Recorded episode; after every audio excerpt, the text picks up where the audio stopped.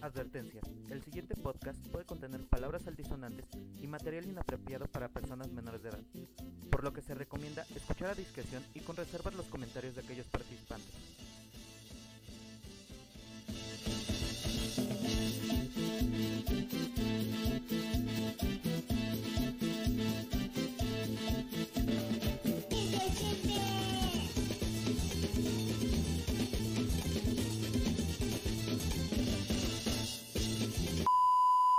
Ahorita que ya. Ya, ahora sí hable todo lo que quieran, ya empecé a grabar. Ok, entonces tres. Dos. Ya está uno. grabando, ¿Quién güey. sea? Zafo. Sa- sapo.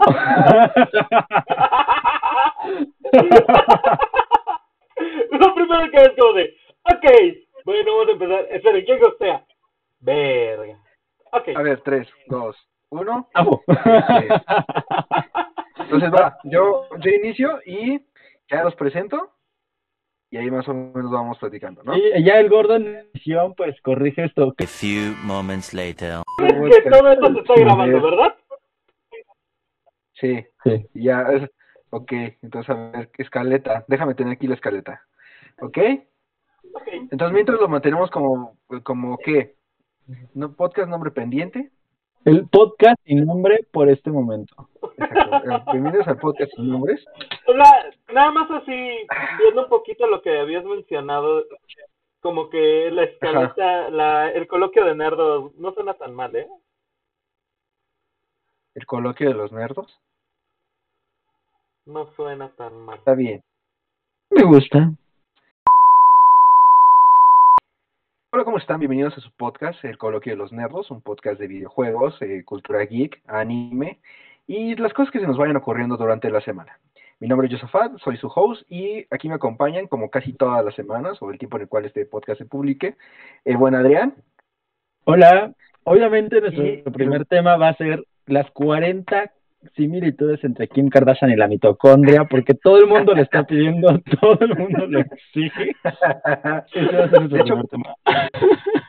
De hecho, de presenté a Adrián para que para que viera Adrián cómo puede que ya se haya acabado el Pride Month, pero Aquí nos estamos. importando. Nos vale un pepino. Y por otro lado también se encuentra en las máquinas el productor, el buen David. ¿Cómo estás, David? Hola, ¿qué tal? Muy buenas noches. El señor X, me gusta ser llamado así. Miren, si se escucha un poco mal el señor X, no es porque lo tengamos produciendo en un sótano amarrado, amagado completamente. Este, él está muy bien, muy cómodo en una sillita grabando este bonito podcast En el para corporativo, en el corporativo. En las oficinas Donde obviamente, obviamente no le estamos pagando ni un centavo. es nuestro Exacto. Piso 48 Avenida Santa Fe. Eh, Ahí, ahí donde él está. Ya pidieron papitas a la... bueno, gracias. Este, Yo me vine, yo me vine en el cuarto, ya- ah, justamente para... estoy en la bonita sala trabajando. Este, Ah, ya. Bueno, entonces, oye, ¿sí viste, Adrián, cómo realmente se acabó el Prime Month? Y salvo que hayas, hayas vivido en Medio Oriente, ¿ya es igual de nuevo el Pride? ¿ya es, ya es qué? O sea, ubicas que realmente durante el Prime Month, porque me acuerdo que vi incluso ese, ese, ese meme en Twitter, se acaba el Prime Month, o sea, se acaba el mes de junio, que es el mes del orgullo, y todas las marcas cambiaron de nuevo su logo así, pum, el Ah, primero ah, a las 12 de la Pues, noche. o- obviamente, pues ya se acabó. Muchas gracias. El resto del año, cero visibilidad, no importa. Next, ¿no? ¿Qué se siente ser una marca por un mes? Ay, ay, ay. Un branding, un producto. Mm, no lo sé. ¿Cómo ser la flor más bella del ejido? Te dura dos, tres días. y ya. Ay, Digo. no, no, flor. Eh, Esto, esto no... Ajá, mande. Es interesante ver cómo lo manejan estas marcas desde un punto de mercadeo, ¿no? Porque somos un producto más. Somos, más allá de un, de un nicho, somos un producto. O sea, este mes del, del orgullo realmente es, eh, es para venderte colores. Más allá de venderte una ideología de género, más allá de venderte cualquier otra cosa, te vendemos lo mismo, pero en colores bonitos. Y adelante. Es todo lo que nos dan. Es como, por ejemplo, este Doritos, ¿no? Sacando los Doritos Rainbow. Ajá. Que ves con...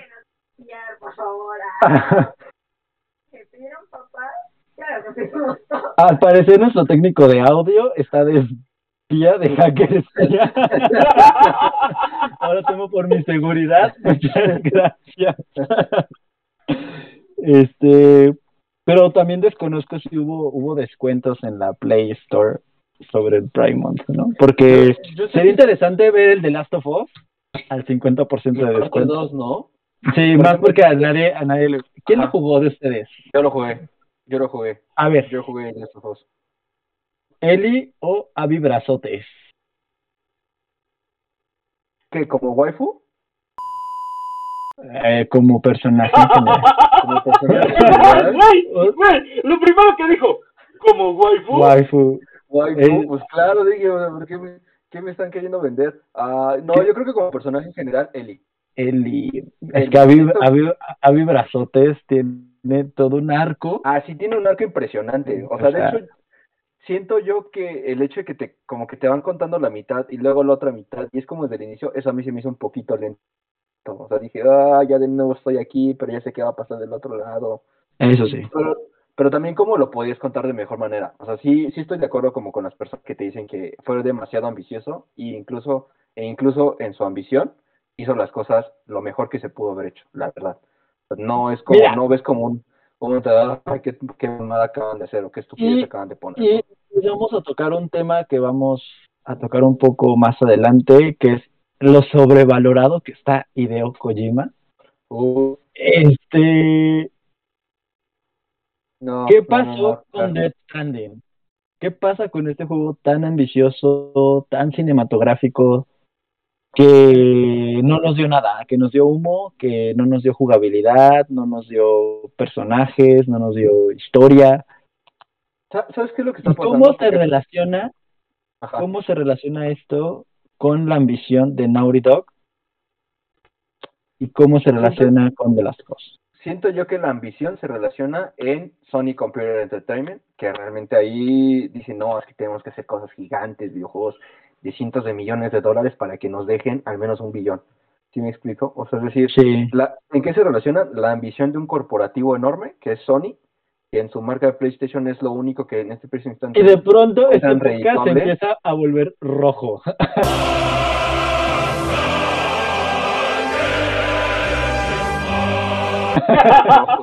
La madre Ya, Ruth sí. estaría contenta de Claro, escucharte. claro. No, hombre, en que contra de los corporativos. No, o sea, fíjate que yo siento que esa es la ambición, porque incluso si, tema que tal vez tocaremos en algún futuro, el nuevo God of War se vio cerquísima de estar cancelado varias veces por Sony porque no les convencía. Este, eh, Cory Balrog muchísimas veces salía en público, en conferencias importantes de la marca, a quejarse de la propia marca, de que no les daban tiempo, de que él hubiera querido más apoyo. Entonces, al final, yo creo que lo que conecta mucho Dead Stranding, que para quienes no lo entienden, esto que se está grabando en julio de 2021, al parecer Hideo Kojima eh, va a hacer un videojuego con Microsoft, lo cual no me parecería raro porque ahorita Microsoft está comprando todo lo que todo lo que sea posible. ¿Sí viste la noticia de que, de que quiso comprar Nintendo en algún momento? En algún momento, no, O sea, no, güey, en algún, en no algún momento compraron Rare, con, cuando compraron Rare dij- dijeron, somos dueños de Donkey Kong. Dijeron, "Somos Ay. Donkey Kong, porque como Rare hacía Donkey Kong Country, Donkey Kong 64, me parece, Ajá. Dije ¡ay, ya tenemos! somos, somos dueños de esa madre también, y pues no, o sea, pero sí lo intentan, ah, claro, Office, Office, bueno, la herramienta con la que estamos grabando este podcast ya le pertenece a Microsoft. Di- Discord ya le pertenece a Microsoft como Para tal. los que, para los que no vieron ese episodio de Los Simpson, eh, Bill Gates llegó. Algún día espero que llegue a nuestro bonito podcast a comprarnos, a comprarnos, o- destruyendo nuestras oficinas centrales. y, diciéndonos, no me hice rico firmando cheques.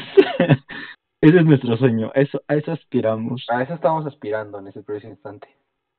No, pero fíjate que, por ejemplo, o sea, yo sí creo que, que realmente el problema que conecta a Death Stranding con, con, con The Last of Us en cuanto a la ambición, sí es Sony, que, sol, que ve en PlayStation la única marca reditable que en este preciso momento tiene como, como corporativo, así decir, como Sí, eh, el- la gran empresa de no cámaras, celulares, pantallas, computadoras. No, no, no puedes decir entonces que sea la, la gran salvadora,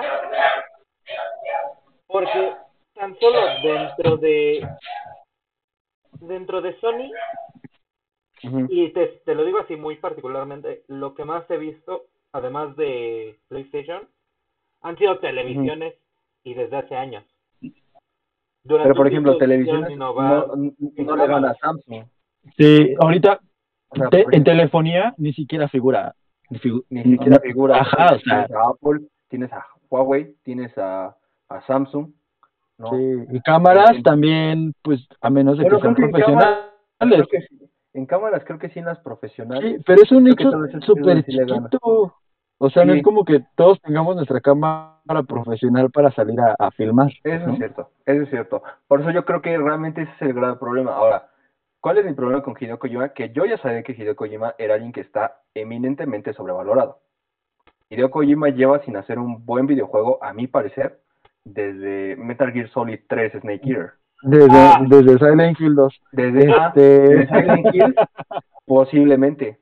Pero si te, y, y hasta en cierta manera explica co- cómo, es que Konami lo corre, ¿sabes? Porque Konami, para quienes no lo entiendan, Konami es como Namco, o sea, Konami es como Square Enix, Konami no es como Nintendo. O sea, Konami es como, es más parecido a Microsoft, es decir, es una, es una empresa como de muchísimos departamentos. Y entonces, al final, los videojuegos dejaron de ser reditables para ellos, pero sobre todo los videojuegos super ambiciosos de Hideo Kojima dejaron de ser reditables. bueno, o es que eh, hay que entender una cosa. Nintendo trabaja con cuatro trabajadores y eso es Nintendo. O sea, No, son como y puro becario, y ya todos los demás son becarios. tiene a su mismo productor de música desde el- los ochentas, ¿no? Entonces, Y se ve que para ahorrar dinero ni han de pagar licencias, o sea, no. Siguen trabajando con Office Word 2003, así como- programan en C++, Sí. programan en C++ para no tener problemas. o sea, Pero fíjate que todo esto nos abre una brecha en cuanto a costos y en cuanto a Ah, el producto terminado. Porque es- esto Claro. que estás diciendo sobre, sobre Sony es muy importante.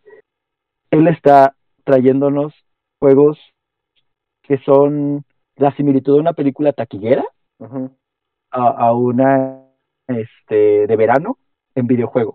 O sea, es un juego que tú sabes que va a vender por el visual o por la historia o por la jugabilidad. Pero le metes tanto que billete se vuelve poco redituable. que se vuelve Es- poco redituable.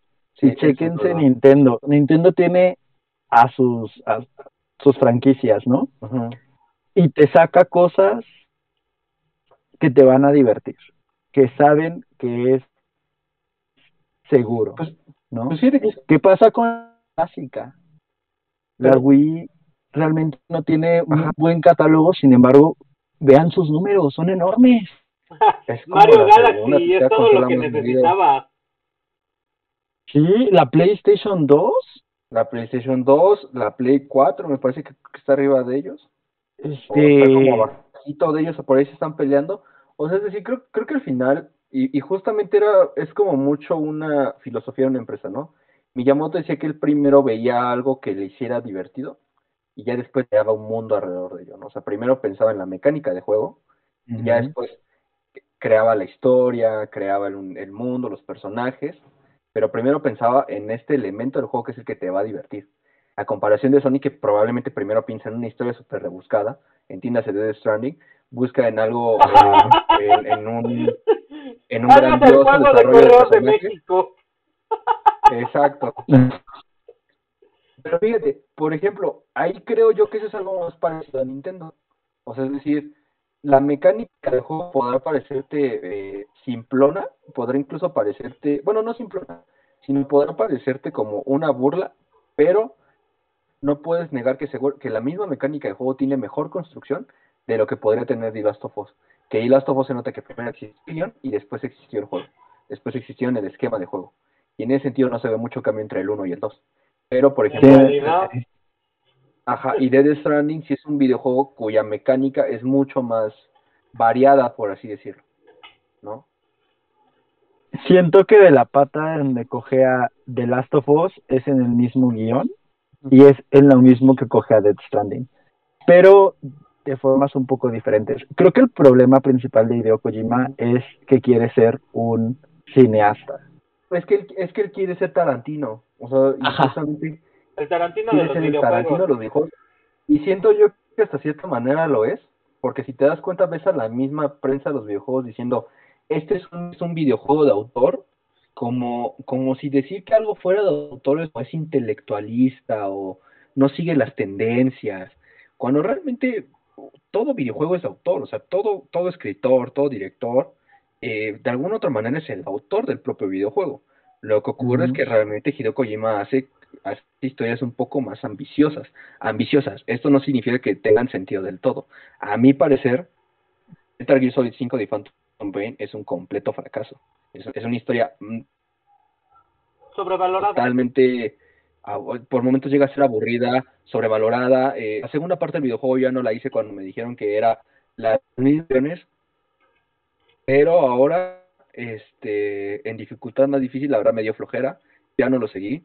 Eh, me parece que es un videojuego que eh, dentro, eso sí tengo que decirlo, yo creo que le metí 50, 60 horas a la primera parte, porque realmente sí llega a ser muy divertida la mecánica de juego, pero eh, la historia, es- eh, creo yo que el problema de Kojima es sus historias son, son, hay quienes les llaman cheesy, como cheesy, goofy, o sea, como, Como medio tontillas, como... como medio tontillas, ajá, tienen Es estos que, elementos de ¿Sabes humor, cuál es la cuestión? este, involuntario, ajá, ¿Sabes, ¿Sabes cuál es la cuestión aquí?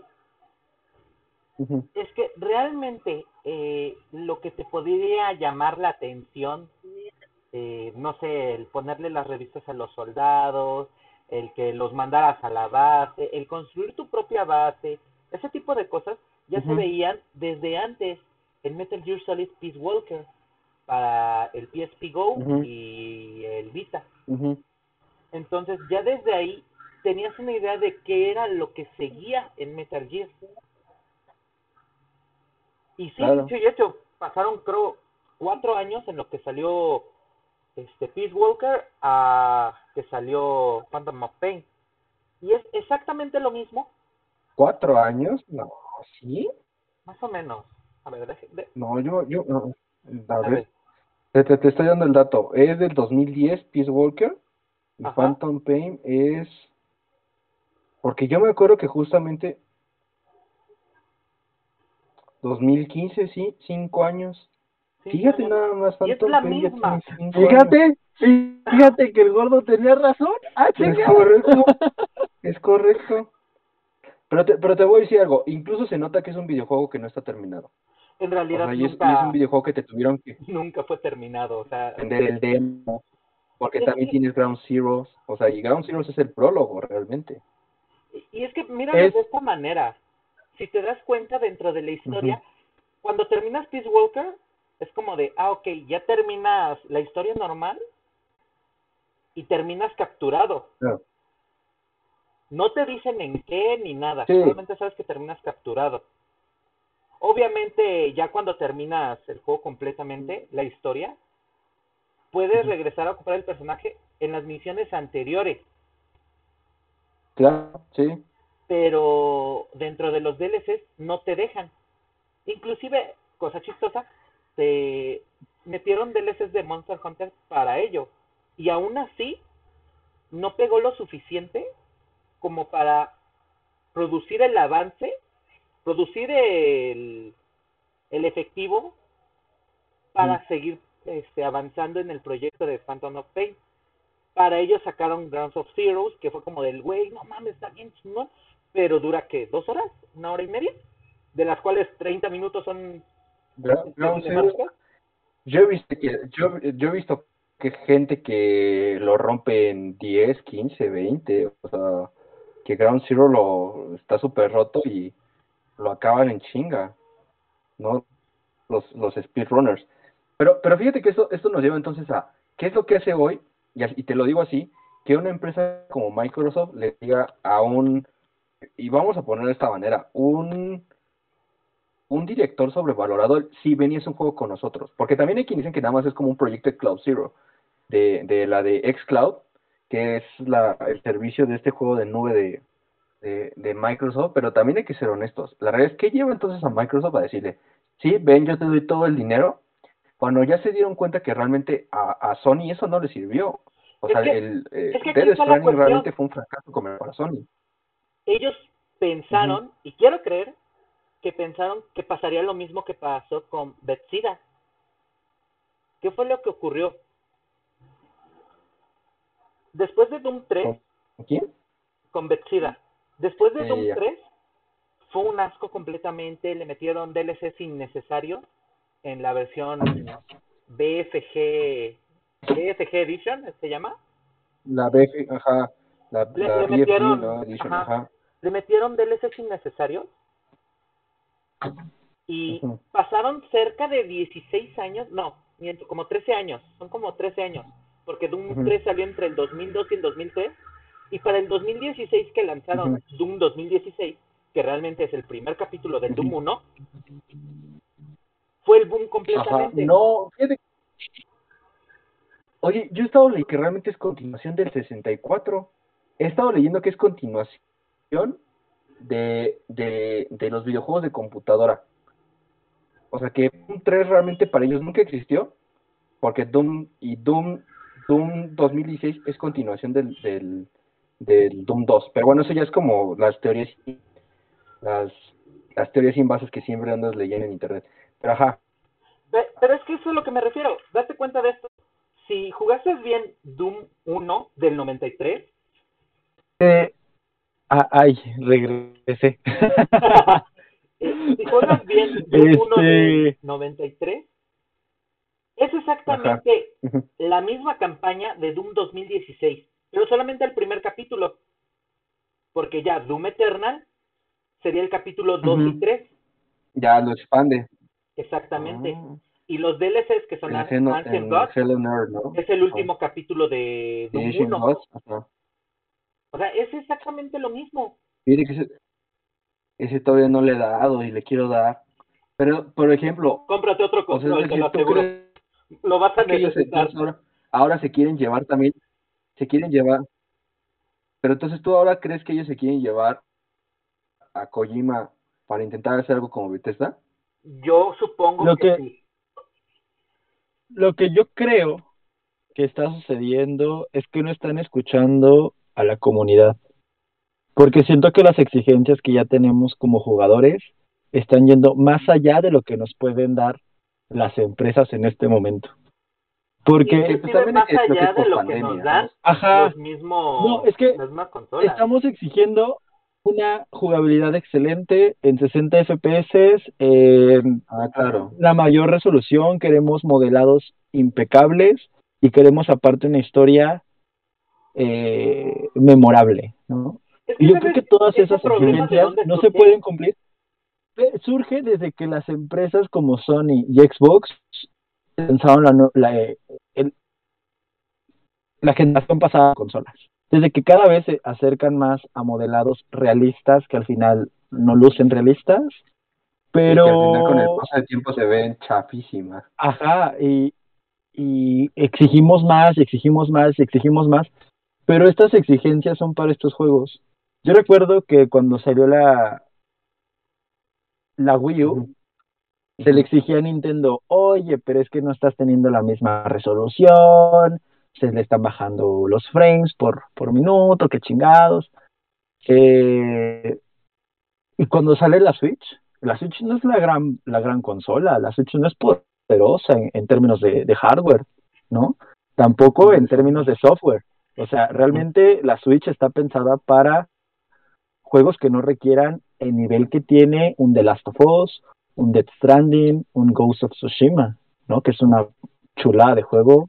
Así le va a prender fuego así. Ajá. De cargar el, el menú. Pero ¿qué nos está dando? Ah. Jugabilidades distintas. Dato No. curioso, eso que comentó. Adrián sobre la Nintendo Switch. Hace unos meses a mí me prestaron lo que fue Doom 2016 en cartucho físico para la Nintendo Switch. Y yo dije, ok, si quiero jugarlo. Cuando lo puse en la Switch, créeme que desde entonces no suena igual. Ya suena como una turbina porque las exigencias del juego eran tan altas y la tasa de y la caída de frames Sí. era tan cabrona que no lo soportaba la consola. Entonces es como de, ay, Estuvo optimizado, ¿no? portéalo bien, por favor. Exacto. Y eso que está optimizado. Y se le dejó de exigir a la Switch. Con The Witcher 3 para el Nintendo Switch, se le dejó de exigir. Fue como, Nintendo, tú danos lo que quieras, porque es una jugabilidad completamente distinta a la que tenemos contigo. Es una experiencia de juego, ¿no? Claro. Pero ¿qué pasa con estas grandes corporaciones que nos quieren dar teatralidad, nos quieren dar cinematografía, nos quieren dar una historia eh, que, que quede, pero no lo están logrando del todo, ¿no? Porque el público también exige otras cosas. Sí, y, Con- de pronto, con- y de pronto ves juegos free to play como Fortnite, ves juegos free to play como Warzone hacer los millones de dólares porque pues, realmente más allá de un alto poder gráfico se ponen a mejorar las mecánicas. Exacto, y, y les va súper chido, ¿no? Y también depende un poco del estilo del juego, ¿no? Un shooter, un, un slasher, este, a un juego que es más eh, aventura exploración co- como el de Last of Us, ¿no? Sí. Que al final tiene también sus sus es, es muy bonito, ¿no? La, la historia está preciosa, el juego es bonito, pero en mecánicas no innova mucho, eh, porque ya nos contaron el mundo y lo delimitaron muy bien en el 1. Ujú, ¿no? Claro. Ya nos contaron cómo es el mundo en The Last of Us 1 y para el 2 no hay nada nuevo que explorar, ¿no? Ya conocemos cómo está de jodido, ya tenemos estos personajes y al final nos, nos llevan este hilo conductor de por qué, por qué llevan estas eh, compañías a tomar la decisión de contratar personajes como Hideo Kojima para hacer sus videojuegos, ¿no? Buscan toda la teatralidad que nos puede dar Hideo Kojima con jugabilidad. Y creo que todavía no, no tienen ese, ese, ese mashup correcto para darnos algo, algo de calidad, ¿no? ¿Qué tenemos? Un cyberpunk rotísimo el pinche juego, Rotísimo, está, claro. está súper mal, mal porteado para la consola a la que iba a salir originalmente, que es la, la 4 y el, y el Xbox One, ¿no? Y cómo la comunidad orilla a estas empresas también a entregarnos un producto mal hecho, mal terminado. E- Porque- porque realmente ese videojuego se vio rushado por la propia comunidad, pero también por un CD Projekt que se vio demasiado ambicioso. Ajá, y, y él quiso entregar demasiado y entregó nada, entregó nada, entregó humo, entregó un este, ¿cómo se llama este juego? El ah, está- el que es de exploración en el espacio. Ah, un No Man's Sky. El No Sky, entre y nos vendió un pinche que, por ejemplo, fíjate que, por ejemplo, No Man's Sky ya de nuevo está como sacando más DLCs, o sea, está sacando mejores mejoras al videojuego, o sea, tampoco lo abandonaron. Yo, por ejemplo, yo me he llegado a encontrar la edición de colección de, de Cyberpunk hasta en 600 pesos, y sí me, ha- sí me ha dado las ganas de comprar nada, o sea, decir, quiero esperar a que este videojuego ya esté terminado, ya esté corregido, y entonces ya empezar a dar el nivel. O sea, ya... Sí, pero ¿qué sucede? Que te van a vender un producto incompleto. Y después te van a vender la expansión que... te van a vender expansión, te van a vender Claro. este los los skins, te van a vender este nueva historia. Oye, no me puedes entregar un videojuego así o no me puedes entregar un producto que está roto y después venderme o darme las mejoras por aparte, ¿no? Sí, no claro. recuerdo con qué con qué videojuego pasó lo mismo que te exigían ponerle el parche de día uno. Y es, oye, Final Fantasy ¿Cómo? XV lo tiene. Y por ejemplo, yo, yo he querido hacer como una reseña de Final Fantasy XV. preparche 1, pre, no, Final Fantasy XV es, es, un, es un videojuego que justamente está, la primera versión a la versión final es casi un juego totalmente, no es totalmente diferente, pero sí tiene grandes diferencias, grandes diferencias. Y siempre he querido como hacer esa comparativa de cómo terminaba la primera vez y cómo, cuáles son todas las cosas que cambian, ¿sabes? A la versión final. Eso está muy cabrón, porque realmente el videojuego, el parche día 1 es enorme, o sea, tienes que esperar casi media hora de instalación, ¿sabes? Y después, eh, la versión final ahorita con todas las actualizaciones, es un videojuego con muchas diferencias en ese sentido.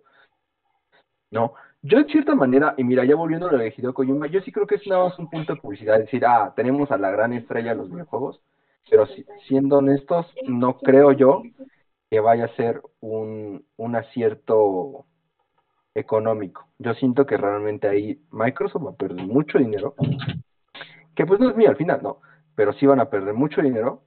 Y que los va a obligar a tomar decisiones eh, precipitadas en algún momento con alguna de sus franquicias que sí les va a dejar.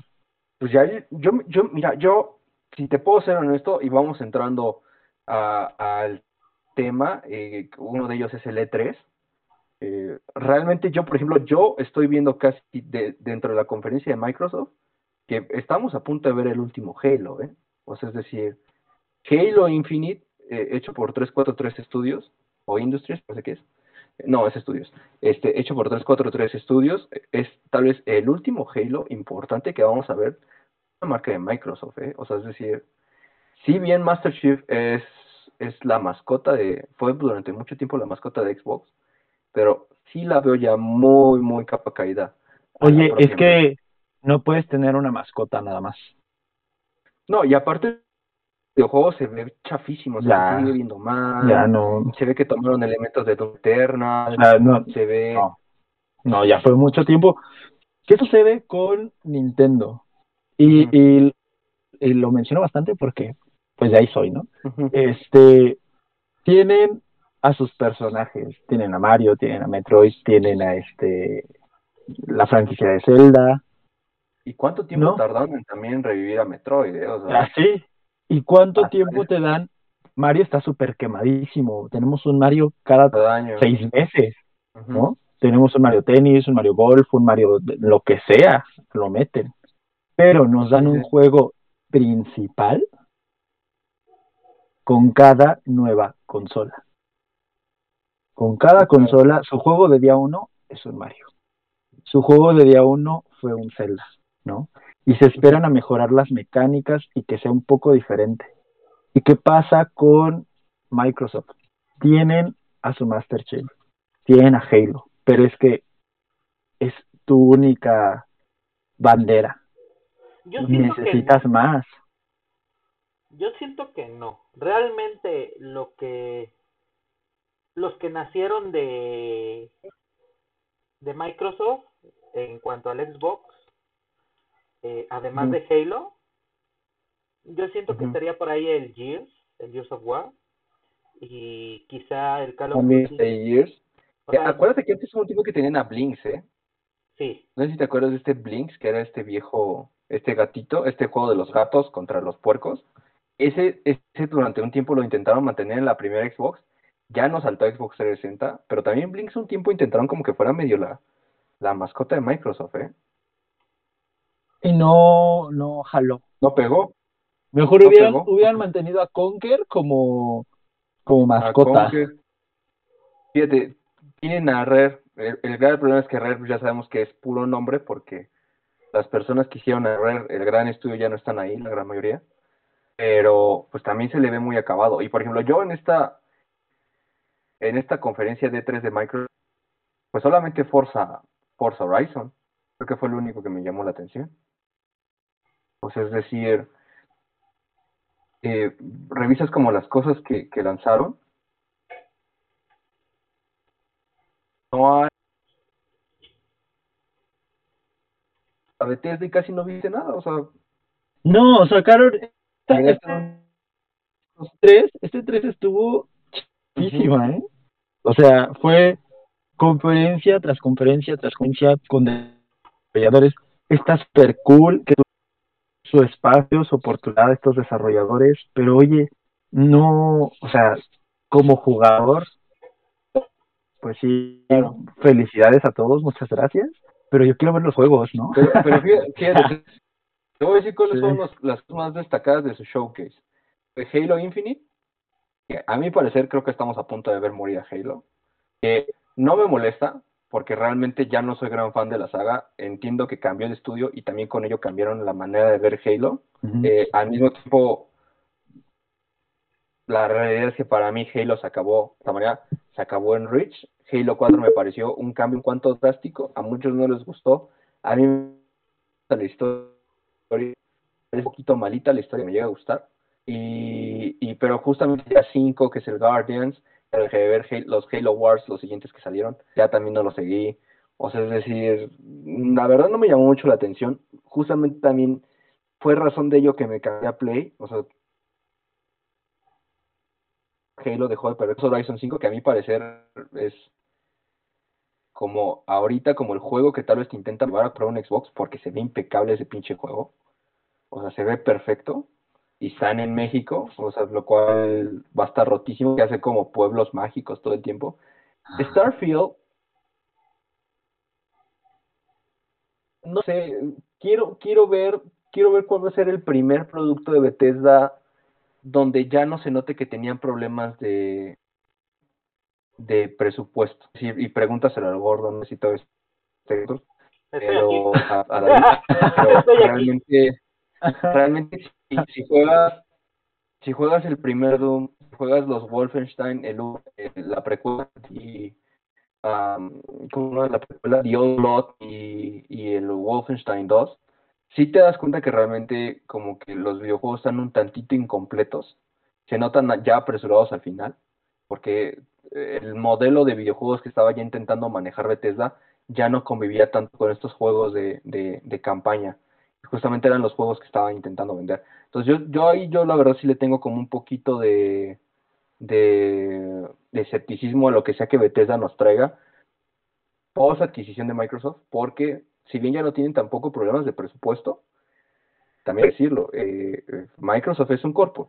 O sea, volvemos a un pura gente trajeada que se va a sentar y que hay unos este, ingenieros en jeans le van a intentar explicar a personas que estudian administración y economía, contabilidad y derecho, Que porque no su tienen- producto a haber ni idea así de diseño, de cómo es que no- esa madre va a vender un chingo, ¿no? Sí, al final, no están a- acercados a los videojuegos, o sea, están en otra, en otra cosa. Ajá, y al final nada más van a voltear a ver a Phil Spencer y Phil Spencer como que les va a tener que explicar a ellos, no, así va a ser un gran videojuego.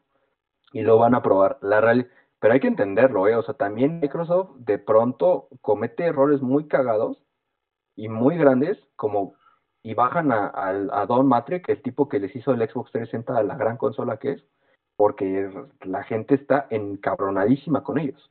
Entonces, yo creo que Bethesda sí va a ser, es una adquisición grande, eh, los videojuegos que puedan sacar en exclusiva o que lleguen a sacar en exclusiva o que saquen en exclusiva para la consola, definitivamente van a, van a, van a dirigir el mercado hacia ellos, pero en este preciso instante hay que decirlo, Bethesda es también una compañía ahí medio rarita y Fallout 76 fue un desastre, fue un desmadre. Eh, Starfield, si bien puede llegar a ser que promete, hay que, hay que, hay que verlo con mucha, con mucha. Luego que pues a continuación no me parece cosa. Sé que es un videojuego, pero pues, no me llama la atención. Obviamente el, el juego del año para el 27 de julio, este Microsoft Flight Simulator, el, el simulador de, de vuelo, es también un gran videojuego, pero eh, creo que este videojuego es totalmente este eh, es, es totalmente en computadora. Tienen también este Sea of Thieves, A Pirate's Life, que, que Sea, of Thieves, sea of Thieves, para, que, para quienes no se dan una idea, salió el mismo día que salió God of War. Eh, entonces, es que pasó totalmente sin pena ni gloria, Desapercibidos, sí. totalmente desapercibido. Eclipsado, eclipsado. Y pues, o sea, creo que puede ser que A Pirate's Life, no sé si ya salió, creo que sí ya salió, creo que sí ya salió, pero para este julio que lo están oyendo, pero realmente, pues bueno, la primera parte es, que es una expansión, pero el- la primera parte, por así decirlo, se ve totalmente eclipsada por el que podría ser discutiblemente el juego de la generación pasada. Y por último, pues hablaron de lo que para muchos es eh, tal vez eh, la joya de la corona. creo- de- ajá. Perdón, que el juego generación pasada, la generación pasada más bien, estuvo definido en el último año. Los videojuegos que salieron en el último año. Claro. que fueron este Horizon Zero Dawn, este No, no, es tanto del último año, pero sí ya fue como esa segunda mitad. fue, fue, fue, fue de lo último que salió Ghost of Tsushima, The Last of Us, Está, la está, parte 2, está también la leyenda de Zelda, o sea, La leyenda de Zelda, Resident Evil 2, sí. tal vez Sí. no generación, pero marcó complete la nueva venida de, de la franquicia, pero sí, yo creo que al final de la ocasión es cuando vimos los mejores títulos. pero ¿sabes cuál es un gran título que está al principio de la generación? The Witcher 3.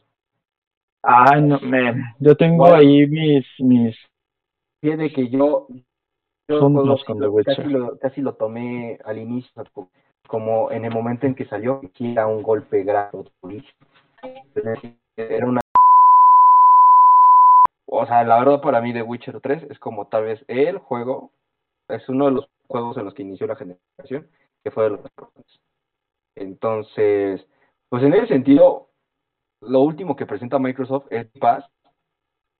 Eh, yo tengo como mis sentimientos encontrados con Game Pass, no sé tú, pero es, es muy... Es que realmente yo Pues al final que- son un chingo de juegos yo siento que ese fue que no vas a el- jugar. Ajá. Eh, yo siento que ese fue el lo que les está dando el plus ahorita a Microsoft. Porque todos sus juegos que anunciaron es como de, ok, desde el día uno va a estar en, Ga- en Game Pass. Claro. Es como de, güey, a ver, estás pagando 99 al mes. Tal vez hasta en cuenta compartida. Y vas a tener un juego que recién está saliendo. Está calientito, todavía trae los bugs. Claro, Entonces, sí te entiendo en ese aspecto. Porque, como por de ejemplo, abaratamiento de la industria, porque entonces, sí.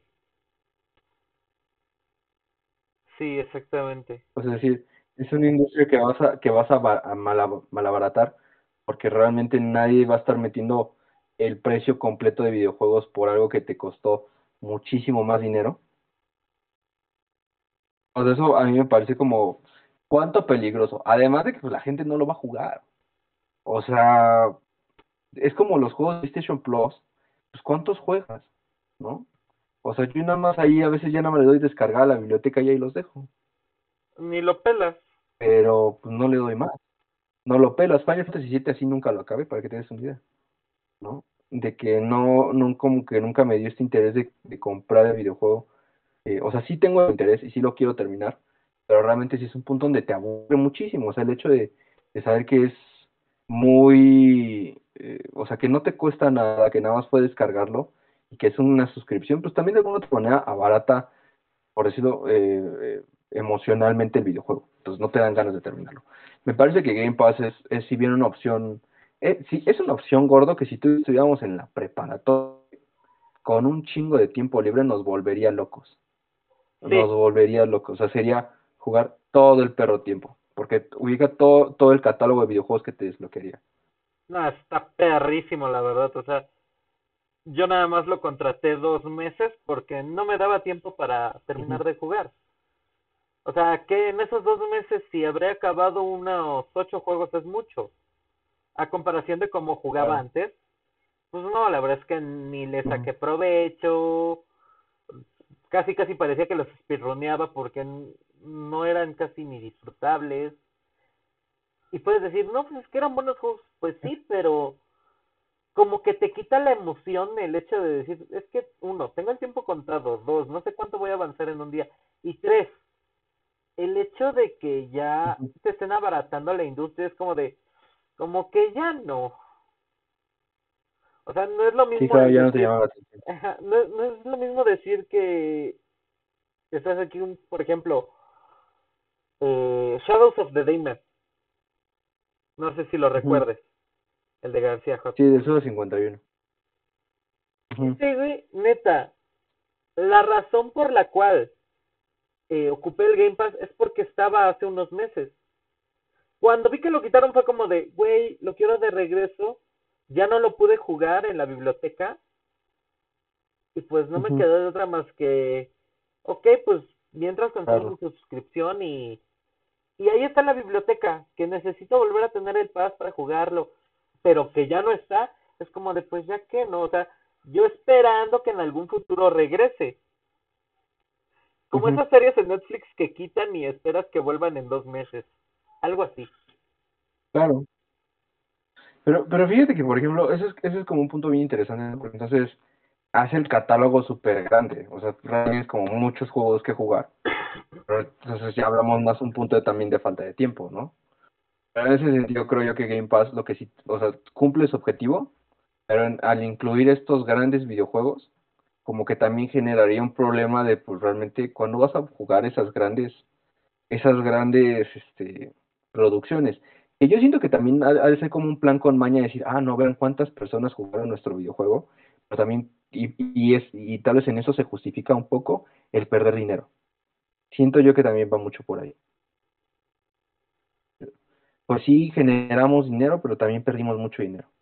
O sea, generamos vistas, generamos personas que lo jugaron a través de los analíticos de las descargas, pero también no por eso no generamos tanto dinero como se puede haber generado en un mercado más tradicional, ¿no? Y eso también puede plantear un problema dentro de la misma industria. Esa es la verdad. Pues es que es uno de esos pequeños problemas que hay hoy en día.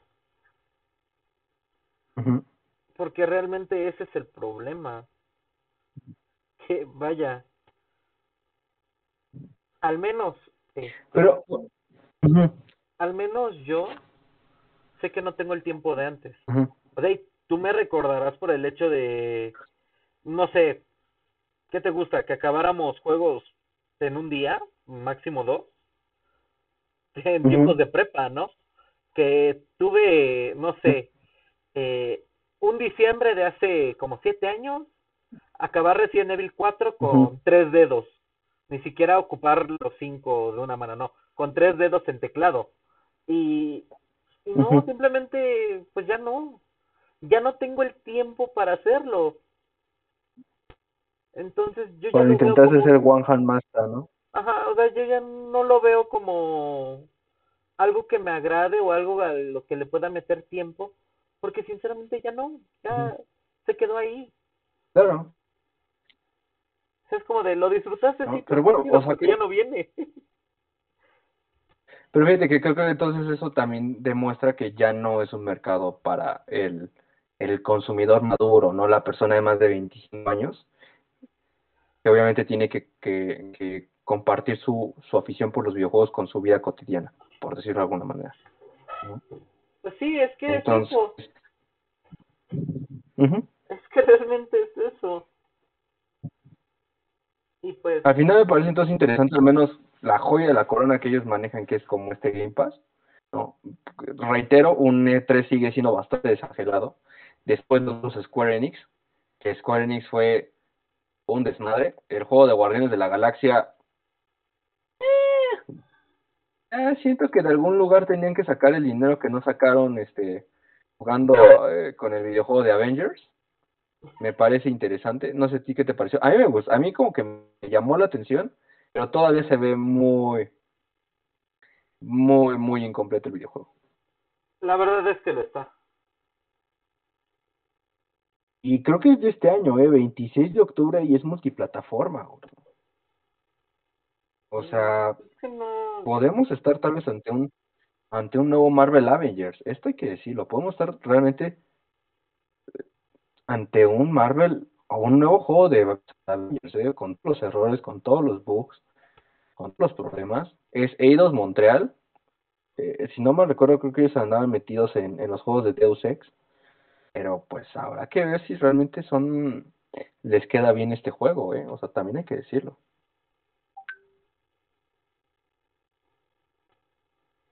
Pues sí, pero pues Pero bueno. ya sería cuestión de Ajá. ver.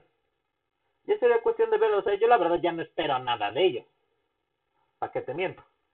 Eh, Yo siento que va a estar interesante. Si el juego pega, puede llegar a estar interesante, puede llegar a ser un buen juego que después hagas en, en, en, en una rebaja. También te muestran, y esto hizo enojar a muchos, los Pixel Remasters de Final Fantasy para, para teléfono, para teléfonos y PC. Me pareció interesante, me gustó. La, verdad, si tuviese el tiempo, los jugaría. Pero en este preciso instante puedo decir que no lo tengo. Pero me pareció, me pareció una opción válida. También no sé quién quiera jugar ya ahorita en su Play 5, en su Switch, en su Xbox One X, eh, el siguiente Final Fantasy. Yo al menos con el Play 4 que tengo sé que no los jugaría. Pero bueno, ahí respetable a la gente que sí quiera darle su tiempo a, a que entiendo que son clásicos y son grandes videojuegos, ¿no? Y muy respetable a quienes los quieran volver a jugar. Pero pues bueno, eh, la realidad es que no me molesta, a comparación de muchos que sí bastante molestos, el hecho de que salga para más. Eh, siguiendo, aparece Avengers, eh, la acción de Wakanda, y pues ya, guerra por Wakanda. Yo me imagino que no quieren soltar este producto multimillonario que es Marvel. Nadie y, lo quisiera. es por eso que está la expansión. Sí, La verdad, nadie. Luego sale Babylon's Fall. Babylon's Fall, yo no me acuerdo de él, es de Platinum Games. Eh, saldrá solamente para PlayStation 4, 5 y PC. Platinum Games me parece un buen estudio, me parece que también llega a ser un estudio muy regular, eso también debo decirlo. Eh, después de Bayonetta y Vanquish tuvieron, tuvieron el juego de las tortugas, mi gordo, por el amor de Dios. ¿No? Tuvieron el juego, creo que hay un juego de Transformers que también hicieron, que es muy malo. Eh, la realidad es que, bueno, Platinum Games puede ser un sinónimo de calidad porque son los güeyes de Nier Automata, gordo. Eso sí. O sea, realmente también uno de, los, me- uno de los mejores videojuegos de la generación pasada se ve determinado por, eh, por, por Platinum Games, se ve hecho por Platinum Games. Ese es Nier Automata de la mente loca y extraña de Yoko Taro. Pero es un gran videojuego. Babylon's Fall habrá que, habrá que esperarlo con entusiasmo, pero también hay que decirlo con un quito de, una pizca, una pizca de, sal por, dos de arena, ¿no? Como un gal por dos de arena. Sigue, eh, justamente el juego que quería esperar, que Adrián ya ahorita no nos está acompañando, pero ese gustado que nos comentara, Life is Strange, que también es un videojuego que te lo han manejado como muy pro diversidad. Llega su, nos sacan un remaster, una colección remaster, ok. Eh, me parece interesante. Es igual del Square, ¿no? ¿Sí También es de Square? me parece. Sí, es de Square. Y luego, no sé si viste esta cosa que es genial, que, que es casi un meme gordo. ¿Viste. Stranger of Paradise Final Fantasy Origin? ¿Viste ese avance? Eh, sí lo llegué a ver. Sí lo llegué a ver y la verdad. I'm sí. looking for chaos. I want to kill chaos. Chaos is in this place.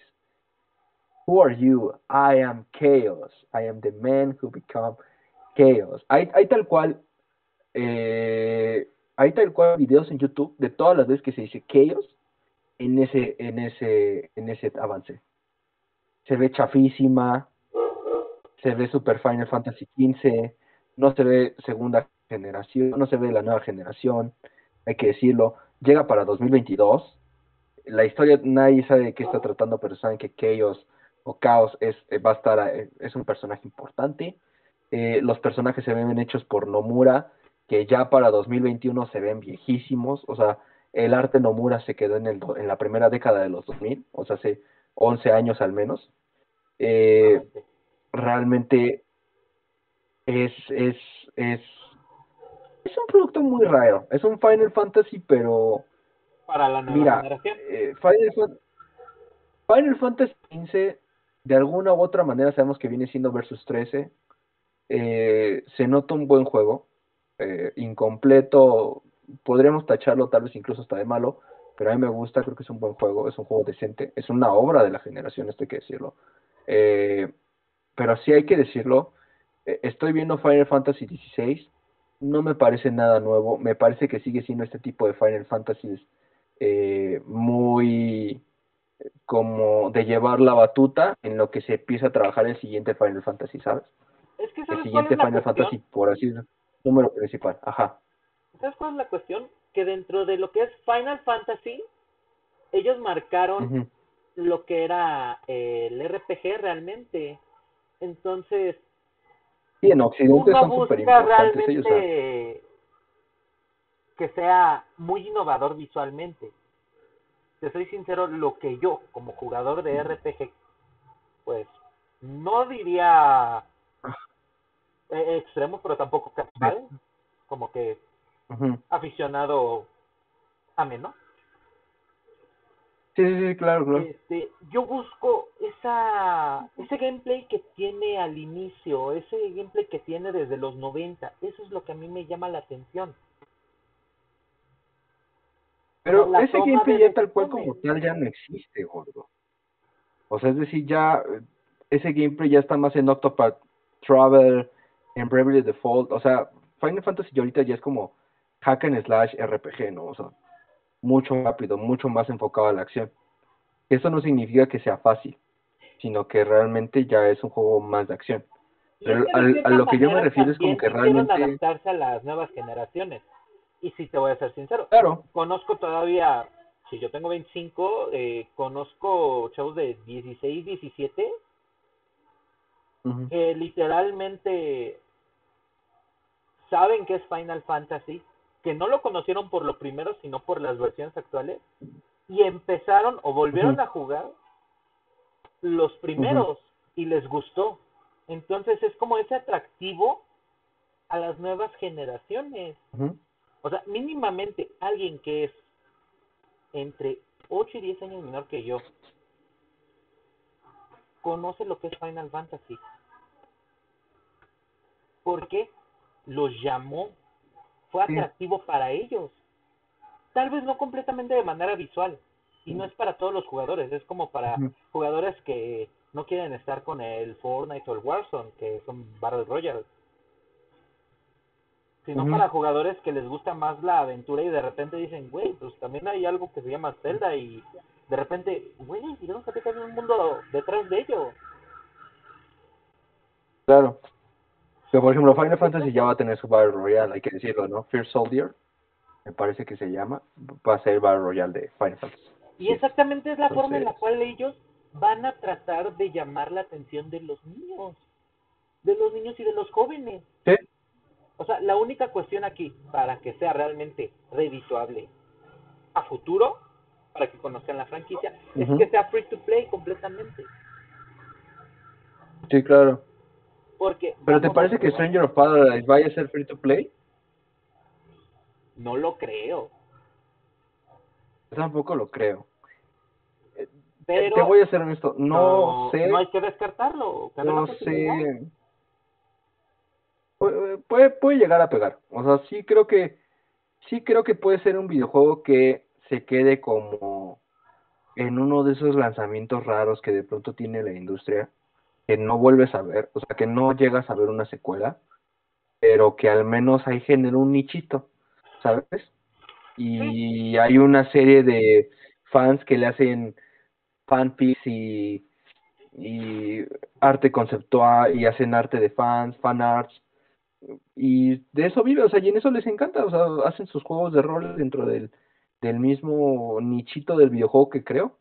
Yo sí veo Stranger of Paradise, aunque decirlo, como un Final Fantasy muy, un poquito, un poquito rezagado.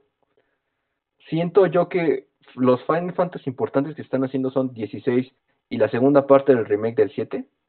Siento yo que esos, y, y, y el más importante es la segunda parte del remake del 7 y después está Final Fantasy XVI.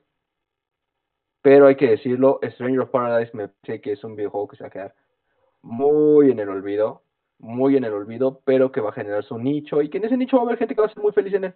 O sea, en ese, en ese sentido sí, sí, sí estoy totalmente de acuerdo contigo. O sea, va a generar un nicho, puede pegar, pero incluso si no pega, va a generar ahí un fandom interesante, que va a estar, que va a ser interesante de vez en cuando ir hacia él, ¿no? Que, que la realidad es que, por ejemplo, ya realmente los fandoms chiquitos son, son enormes a comparación de antes, ¿no? Pero no, no sé, creo que puede pegar, pero no le tengo mucha fe a Stranger of Paradise. tengo que decirlo, me parece que puede ser, como tú bien lo dices, tal vez un Final Fantasy para quienes apenas van a iniciar en el mundo de Final Fantasy, pero, pero para el fan hardcore de la saga, sí se va a quedar, sí se va a quedar un poquito atrás. Es decir, no le va, no le va a cumplir. No va a cumplir con lo que debería. Con lo que pide la Exactamente. O sea, yo sí creo que yo sí creo que ahí se va a quedar. Y después sigue, tal vez la persona, la persona que salva el E3, la compañía, perdón, Nintendo. ¿Te Realmente parece si voy diciendo las cosas? que- ¿Te parece, te parece si voy diciendo cosas que va a sacar, que va a sacar Nintendo? Va a sacar un Game Watch de la leyenda de Zelda. Me parece que es eh, el primero y Link's Awakening. Ah, no, las dos primeras entregas y Link's Awakening, ok. Llegará el 12 de noviembre a tiendas. Que se ve que ese pinche mamaita Game and Watch va a estar carísimo. Va a estar puto carísimo. Carísimo. Sí, pues tan solo Va el de ser- Mario Bros, el Game Watch de, de Mario Bros. No, pero en reventa, o sea, la gente se los va a acabar, güey. La El coleccionismo se los van a acabar. Se los van a acabar. ¿No? Tenemos un Shin Megami Tensei 5. Los fans de Shin Megami Tensei, que para quienes sean un poquito más casuales, Persona 5, Persona, los videojuegos de Persona, inician como un spin-off. Es un spin-off, ¿no? De Shin Megami Tensei. Sí, sí, sí lo. Pues Persona. Parece que sí. Sí, viene el Shin Megami Tensei 5. RPG puro y duro. Entonces, ahí sí no va a haber el no, pues es que está aburrido. Ese es el pinche nicho de Japón y de Estados Unidos, amante del anime y los RPGs japoneses, que siempre juegan los Shin Megami, que juegan los Persona a más no poder. Sí. Viene también WarioWare, un nuevo Wario. Me parece que es un buen juego. Me parece que Wario tiene, es uno de esos personajes queridos y amados de Nintendo. ¿No? Eh, nuevo Mario Party. Oh, sí. Eh, meh. Mario Party es muy, muy, muy irregular, hay que decirlo. ¿No? Eh, Super Smash Bros. Pues ya dijeron, nuevo personaje de Tekken. Está bien.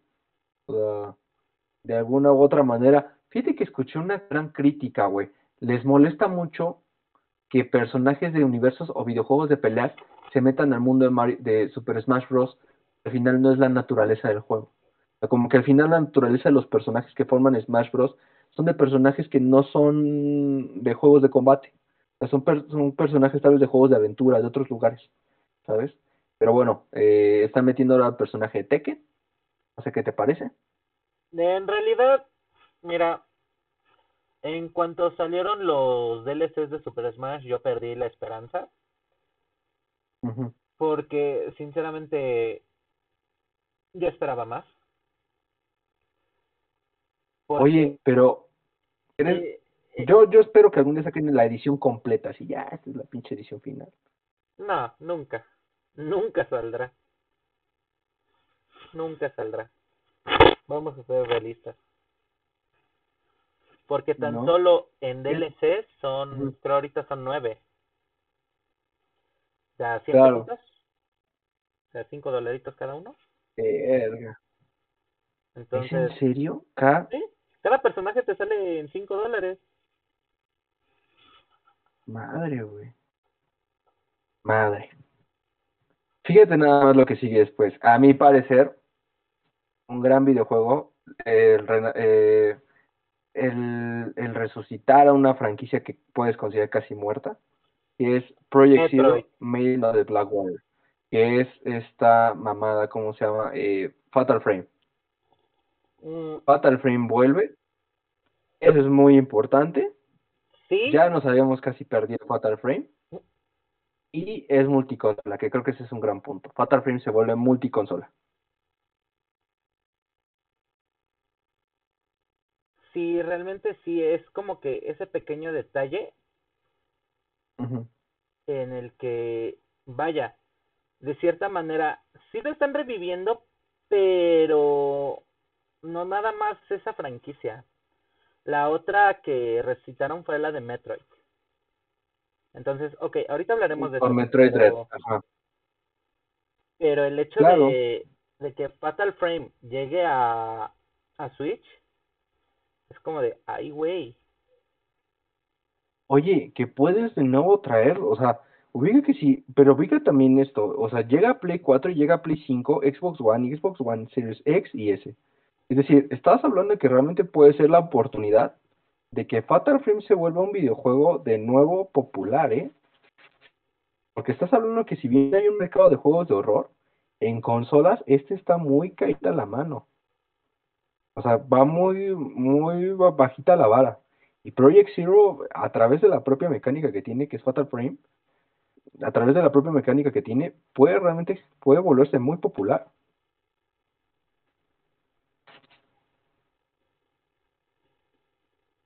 Pues, ay, es que tiene que ir enfocado, como lo digo, a nuevas generaciones. Claro.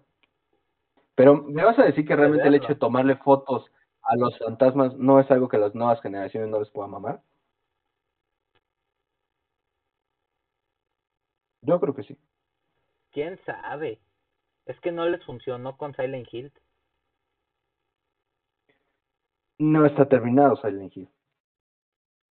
O sea, Silent Hill está abandonado, también hay que ser honestos. O sea, si puedes agarrar un videojuego que lo cojan primero las viejas generaciones y que a través de ello se vuelva de las nuevas. Yo creo que realmente Fatal Frame puede, puede, lo, puede lograr un avance interesante, ¿eh? Porque hay que decirlo, Fatal Frame es, a mi parecer, el último videojuego de esa generación de juegos de terror y horror que existieron en, en PlayStation 2 y que casi todos murieron en esa generación, ¿no? Que estaba sí. Fatal Frame, Hunting Ground, eh, Siren, o sea, es decir, todos casi están muertos, todos están muertos prácticamente. Fatal Frame es el único que se mantuvo alguna otra manera porque Nintendo pagaba por él, ¿eh? O sea, acuérdate que también Nintendo pagaba por los juegos de Fatal Frame y no y no vendían tanto. Por eso también entiendo como que mucho este de ser como, ah, ok, está bien, ¿sabes qué? Pues ahora sí ya sácalo para todas las consolas, pero ya no se le anuncia a nosotros, ¿no? Como para que siga la marca asociada a nosotros. Pero en el fondo, todos los demás videojuegos de Fatal Frame, todos bueno, el videojuego va a salir para todas las demás consolas. Siento yo que eso también llega a estar cool, ¿no? En parte, es que eso es algo de lo que se tiene que hablar, porque, mm, vaya, ya dejó de ser exclusividad de una sola consola. Entonces, pues es malo, porque lo que les daba el ese plus a Nintendo y lo que realmente se lo sigue dando es que son juegos solamente para esa consola. Pueden Pero, decir pues, para eso es cierto. una antes o quizás para una después. Por ejemplo, el caso de Super Smash Bros. Este que salió para 3DS y para este Wii U. Y después ya no hubo Super Smash Ultimate para Wii U, pero sí hubo para Switch y va a haber para la siguiente generación. Ujú. Ahora, Breath of the Wild solamente salió para Wii U y Switch, pero no sale para ninguna otra consola, o sea, es como su exclusividad. Y ahora, ahí es donde yo quiero retomar un poco lo que había comentado de Metroid. Sí, Realmente todos los proyectos de Samus se va, se basan dentro de que son exclusivos de Nintendo. Sí, claro. Quieren, quieren revivir una vieja Bueno, es, una, es, mascota. es un personaje, ¿no? Ajá, quieren revivir una vieja mascota. Entonces, esa es la cuestión. Esa es la cuestión por la cual yo siento que Que hay que Fatal Frame no va a dar el boom tan grande en Nintendo. Quizás sí porque sea la portabilidad, Pero lo puede pero dar más para los, ¿eh? para los que lo conocen, ¿no? Pero Pero te tal, puede dar en otras, gordo. eso sí, eso Pero no te las niego, dar en Play, ¿eh? O sea, Ah, eh, eh, o en sea Play te sí puede vender de pronto en Play durísimo, ¿no? ¿no? O sea, te puede vender de pronto en Play durísimo y a ver quién los para, ¿eh? O sea, a ver quién para. También Namco Bandai, Namco Bandai también son unos capitalistas durísimos. El decir, no sabes qué, Eh, regresemos a nuestra exclusividad, porque no nos gustó que vendamos mucho en esa consola. La verdad es que yo, y lo digo honestamente, a ver quién para a Namco Bandai de sacar todos los demás fatales. Si este vende bien, ¿eh? Pues sí. Ah, pues Y, y pues bueno, sacan Metroid, sacan Metroid. Metroid, la verdad, es una, también hay que decirlo, es una franquicia que no vende mucho, pero ya está teniendo su nicho. Sacan Metroid, Metroid Prime 4 se, no tiene noticia de ellos en absoluto. Eso hay que decirlo, no siguen sin decir nada, el juego está casi muerto. Pero bueno, a menos te dicen que Metroid 5 ya es una realidad y se llama Metroid The Dread. Y bueno, que saldrá con amigos. Y después sacan tal vez el videojuego que salva el E3. La secuela de la leyenda de Zelda, Ajá. E- e- ese ahorita hablamos de ello porque realmente eh, sé que Adrián quiere hablar de ello. Quien Ah, ok, ok, perfecto. Y bueno, realmente creo que esas son como nuestras impresiones del E3. Creo que es un E3 bastante desangelado. También es un E3 muy post pandemia. Muy post pandemia. Y entonces se llega a entender que, pues, como lo dijo Cory Balrog, eh, productor de, de God of War, pues la realidad es que preferimos cuidar al personal que terminar los videojuegos. Y en ese sentido, pues se llega a ver un, un E3 que le hacen falta juegos, que le hacen falta compañías, que las compañías muestran lo poquito que tienen y por eso de pronto tienes un buen de personajes, un buen de desarrolladores, nada más este, dando entrevistas.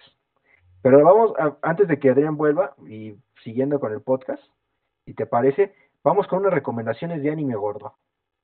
uh, eso me parece bien. Eso me parece bien. Primero que nada quiero decir que ya la había visto, ya había visto la primera y segunda parte. Hasta donde sé en este preciso instante hay cuatro y Netflix va a estrenar una quinta parte, que son las películas de Samurai X.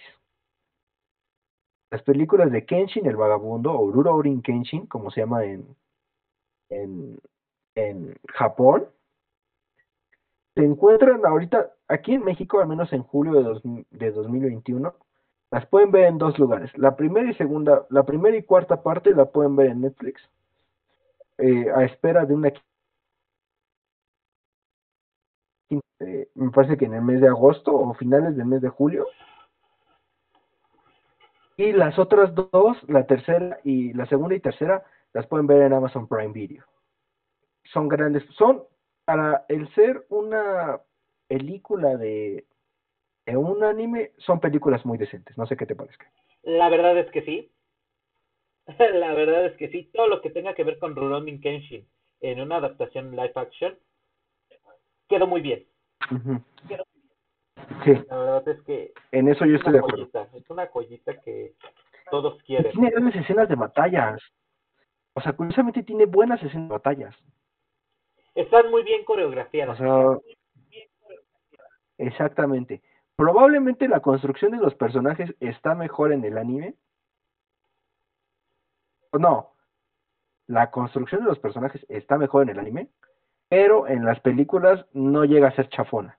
No llegas a decir, ay, qué tonto. Obviamente tienes que dar unas cuantas licencias, porque al final es una película de un anime.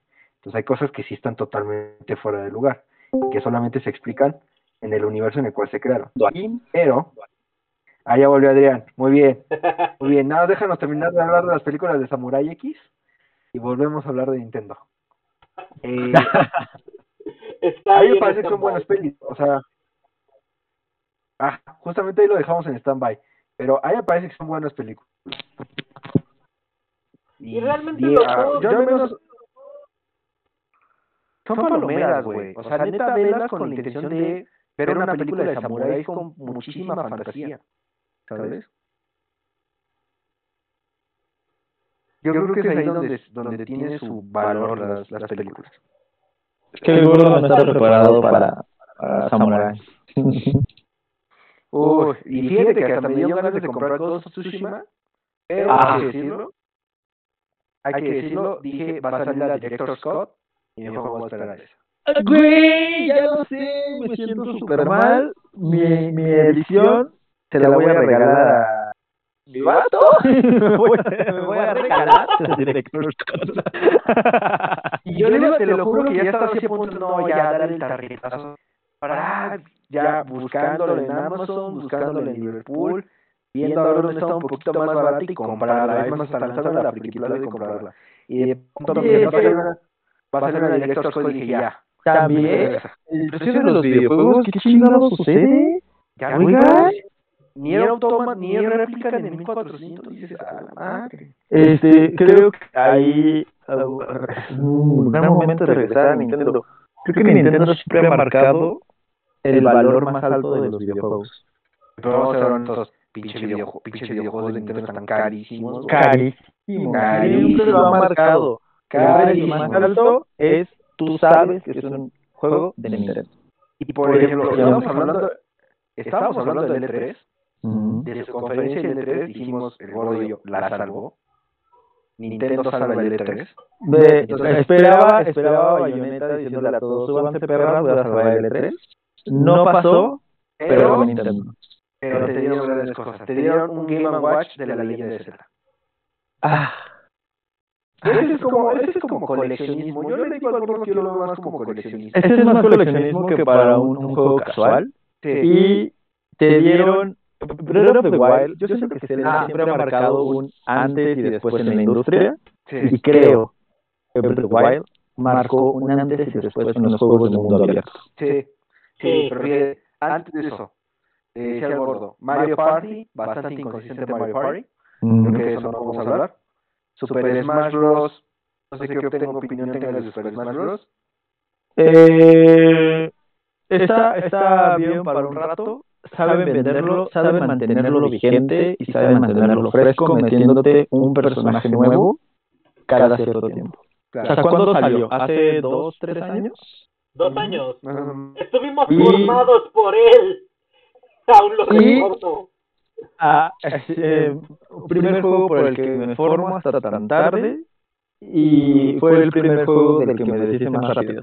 Este, Pero ah, lo mantienen vigente. Lo mantienen muy vigente dándote un personaje nuevo cada tanto tiempo y eso le da un sentido de que no lo han dejado morir, ¿no? De que todavía hay ahí soporte, de que hay eh, ganas de mantenerlo vivo un buen rato porque es el, la pieza fundamental de Nintendo en los juegos de pelea, ¿no? El Smash. eh, eh, totalmente de acuerdo. Luego viene Shin Megami Tensei, que eso es Persona, para Mm. los que conocen el universo de Persona, Sí. ¿no? Le digo que también reviven Fatal Frame y lo sacan multiconsola. Muy De una vez. Pum, día uno. Ese juego sí va a ser día uno, ¿eh? Día uno. Ah, fíjate nada más, dicen que es una remasterización de la entrega de la, de la, de la, de la entrega que salió en Wii U, que era la de... Ah, sí, cierto. Cierto. Es una remasterización del juego que salió en Wii U, multiplataforma, y yo le decía que lo que le decía al gordo es, hay la posibilidad de que Fatal Frame de nuevo se vuelva popular, siendo multiplataforma. Puede regresar. Siento que hay algunas franquicias que deben de hacerlas multiplataforma y otras guardárselas para siempre como Mario y Zelda. Pero Fatal Frame yo también siento que está bien que se, que, que se la den a más consolas porque puede pegar muy bien. Puede pegar, puede expandirse y mira, Nintendo creo que aprendió de sus errores y con la Nintendo Switch realmente los desarrolladores tienen más oportunidades, otros, otros más allá de, de la misma Nintendo. Está muy chido, está súper cool. Y es un videojuego que se ve que lo puede correr totalmente, al final. Sí, la Nintendo te... ¿Qué es lo que te vende Nintendo? La oportunidad de irte al baño jugando. Sí. Vamos a ser honestos. Fatal Frame yo creo que es tu tele, 12 de la noche, luces apagadas, estar viendo el videojuego. Ah, sí. Máximo horror. Ay, con eso, con eso se me antojó un remake, por favor, que me escuchen, del Código Verónica. Por favor. Y Por favor. y dicen que primero iba el 4, ¿eh? O sea, dicen que Resident Evil primero iba a sacar Ay, el 4 y todos como, "Verga, nadie quiere ese pinche juego, Mike. Capcom ya lo tenemos en todas las versiones posibles. ¿Me lo vas a volver a vender? Sí. Sí, Me lo vas a ver. pero preferiría tal vez un juego distinto antes de volver a tener que vender eh, Resident Evil 4. Pero bueno. Revive a Y- Metroid. Reviven a Metroid de una forma... Creo que está bien. Está muy bien. A mí me gustó. Está... Hay, hay que, hay que ver el producto ya terminado. Eh, eh, está pasando, no, no vi nada de Pokémon, ¿no? pero eh, los remakes de Sino, Pokémon Perla, Pokémon Diamante, eh, al parecer van a tener un upgrade. Entonces su- sus gráficos van a mejorar muchísimo. Y después tenemos Leyendas presenta a Zeus como un mítico super especial en la franquicia. Y se ve precioso, se ve muy bonito. Hay que esperar el producto terminado también. Y yo creo que va a suceder lo mismo con Metroid. Hay que ver el producto final para poder reseñar.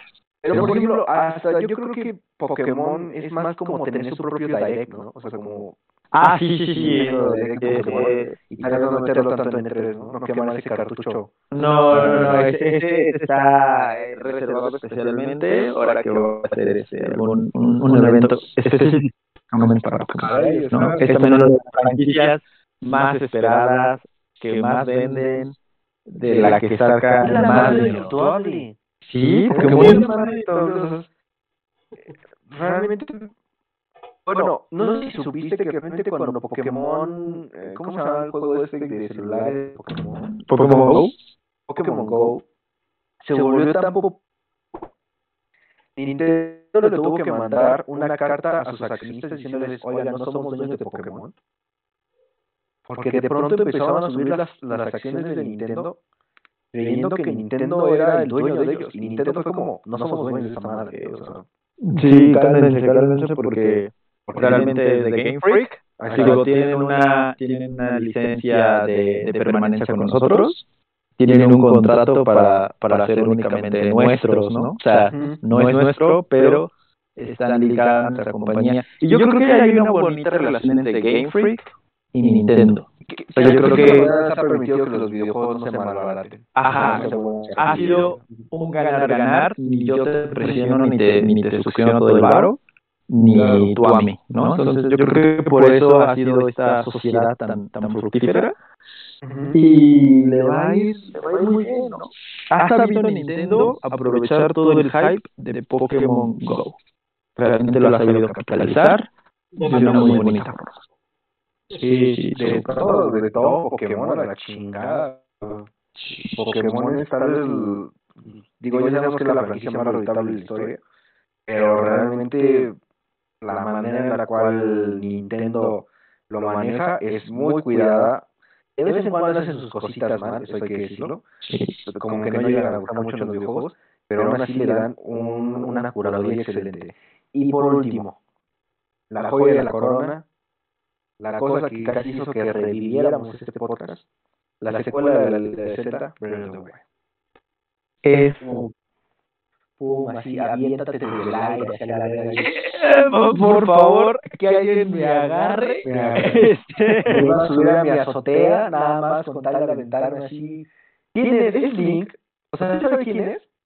eh, Link es tú. Link es ese puente entre tú y el juego. Por eso siempre se mantuvo el nombre, por eso no habla, por eso nunca Pero, le van a dar pero, un solo pero, diálogo. pero, ¿el del tipo que se avienta en el aire es Link o es la princesa? Ah, es Link. No sabe, es Link. Es, es, es Link a grandes rasgos, a, a, a los fans, fans. eh, hemos hecho un chingo de teorías conspiratorias alrededor de esto. Es que ya fueron así, descompusieron el frame, así, pum. Sí, eh, cuadro a cuadro, analizamos la música, porque el Nintendo ha hecho esto de que te vende la música en reversa. Eh, la gran tonada, eh, la, la, la sonata de Zelda, Zelda Lullaby, eh, es el tema principal de Skyward Sword al revés. Oye, era Que, por cierto, a partir de que mencionaron esto, eh, dejaré aquí un corte o si no, al final, depende de qué tanta hueva tenga de editar. Esa parte al revés, específicamente, Esa parte al revés de, de los cortes de la música de Zelda. O sea, Koji Kondo, ese güey, ha sido la pieza fundamental de Nintendo y de estos elementos extrapoéticos Ujú. que hacen que brille por sí solo, ¿no? Eh, la- la- el ambiente musical de cada uno de los juegos de Zelda, así como señor, es extraordinario. Eh, el juego se ve precioso. ¿Qué nos puedes vender en un mundo que ya vimos? Yo creo Te lo llevan a los aires. que. Legend, Legend of Zelda 2 nos va a vender y nos va a mostrar lo que tuvo que haber hecho de las vamos dos a sacar del segundo piso, así. O sea, se va a hacer el nada más gente suicidándose. acá Suicidándose. que el, el, el tren Va a ser show de va a ser Wild Silence. Sí, madre. No, y aparte no trae brazo, ¿qué pedo, güey? No trae brazo. No, son un montón de, de incógnitas. Algo que han hecho muy bien desde el 1 es que te cuentan la historia con todos los elementos, menos con la historia. Te cuentan la historia con el ambiente, con la música, con el clima, con cómo vemos las ruinas, los personajes. Pero, de Dark Souls, ¿no? O sea, es ajá, Dark Souls más Dark Souls que Dark Souls. Y al final, la historia, la historia que te cuentan con esos pequeños clips es menos relevante que toda la historia que ya te contó el ambiente. Y, y en serio, no, no estoy, eh, mi hype no habla por mí. Realmente va a ser lo que tuvo que haber sido de las Us. Oye, En un mundo que ya conocimos, nos van a dar aún el extra. que justamente Zelda siempre mejora y que de alguna otra manera supera a, a la obra de quien tal vez es el verdadero mejor director de videojuegos japoneses en la actualidad. Eh, Pedada Kojima, que es Hidetaka Miyazaki, ¿no? Don Dark Souls, Don Demon Souls, Don Bloodborne, Don, Don Sekiro, Elden Ring, güey, se está dando Elden Ring por el amor de Dios, güey. Estamos olvidando que también nos mostraron Elden Ring, pero volviendo a hacer, yo también tengo mucha esperanza a este videojuego. O sea, creo que va a estar rotísimo, creo que va a estar durísimo, creo que la pinche historia va a estar verguísima. Y- Pero, ¿cuándo sale? Eh, ya. Se tienen un montón de, de teorías, se tienen un montón de rumores. La verdad es que no sé. Nadie sabe. ¿Qué pasa con Nintendo y sus juegos flagship? Que nadie sabe realmente cuándo va a salir hasta que te lo anuncian en un Nintendo Direct. ¿Cuándo va a salir? ¿No? Es Se cuando tenía- ellos quieran. es cuando ellos quieran. Se tenía especulado cuando salió el primer tráiler el siguiente año, en el, en el 2020, posponlo 2021, ponlo 2022, porque se viene, eh, eh, se viene un tema fuerte que es Leyendas Pokémon presentar Arceus, ¿no? Nintendo es muy inteligente al momento de lanzar sus títulos flagship, ¿no? Lo vimos con este el, el inicio de vida de la, de la Switch. Nos presentaban un título fuerte cada mes. Zelda, Vaya que sí, ¿eh? Mario Kart, Splatoon, un este, el Mario Odyssey, Astral Change, este, Bayonetta, o sea, nos presentaban un título fuerte y varios indies al mes, ¿no? Y tienen incluso un, un cronograma de títulos, ¿no? Sí, claro. Y el primero del siguiente año es Leyendas Pokémon presenta. ¿no? Entonces yo, yo creo que lo manden al final del año, que también es, es la época para ventas. Es Pokémon. Eh, eh, tenemos que analizar Pokémon porque realmente es una estrategia de marketing muy interesante presentar los remakes de sí, ¿no? En novi- noviembre y diciembre es una época fuerte porque son Navidad, regalos, videojuegos, ¿no? Sí. Y directamente te van a tener hypeado, te van a traer en éxtasis para el, los primeros días del año, te van a dar leyendas Pokémon presenta Arceus, que va a tener un avance gráfico como no lo había visto Pokémon y que ya lo necesitaba, ¿no? Con toda la poder de la Switch. Entonces, si van a tener este título, para seguro es que manden a Zelda hasta noviembre. Eso, eso para mí sería más pertinente también, en términos de que pues necesitan pulir muy bien el juego. ¿no? Legend creo que va- dejó la vara muy alta franquicia y la van a dar salto con este segundo título. Oye, pero, pero siendo totalmente honestos, la neta, el director, no, no me acuerdo su nombre del director, ya está totalmente eh,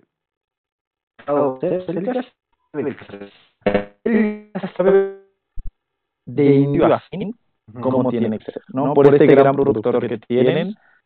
el ya sabes. es Uchibayashi y el productor es Eiji Onuma. Ándale. O sea, ya justamente Miyamoto se lo suelta y creo que la leyenda Zelda está en perfectas manos. Es, es- y Aonuma sabe ser. Él es el productor. Él, él realmente traduce sus ideas a través del director, ¿no? El director está ahí para hacer realidad la visión de Aonuma. La verdad es que él sabe qué quiere para la franquicia, cómo tiene que evolucionar. Y creo que estos saltos temporales que nos da tampoco son algo nuevo en la franquicia. Ya se han visto, ya se han visto con alguna frecuencia, pero la forma en la que los van a implementar yo creo que va a ser algo espectacular. Pero a ver, a ver, a ver, deja, deja, corrígeme si estoy mal. Aquí estoy viendo, él fue director en Ocarina del Tiempo en el 98, pero como tal ya el primer videojuego que le dejan hacer solito sin, sin Miyamoto arriba de él, fue Breath of the Wild,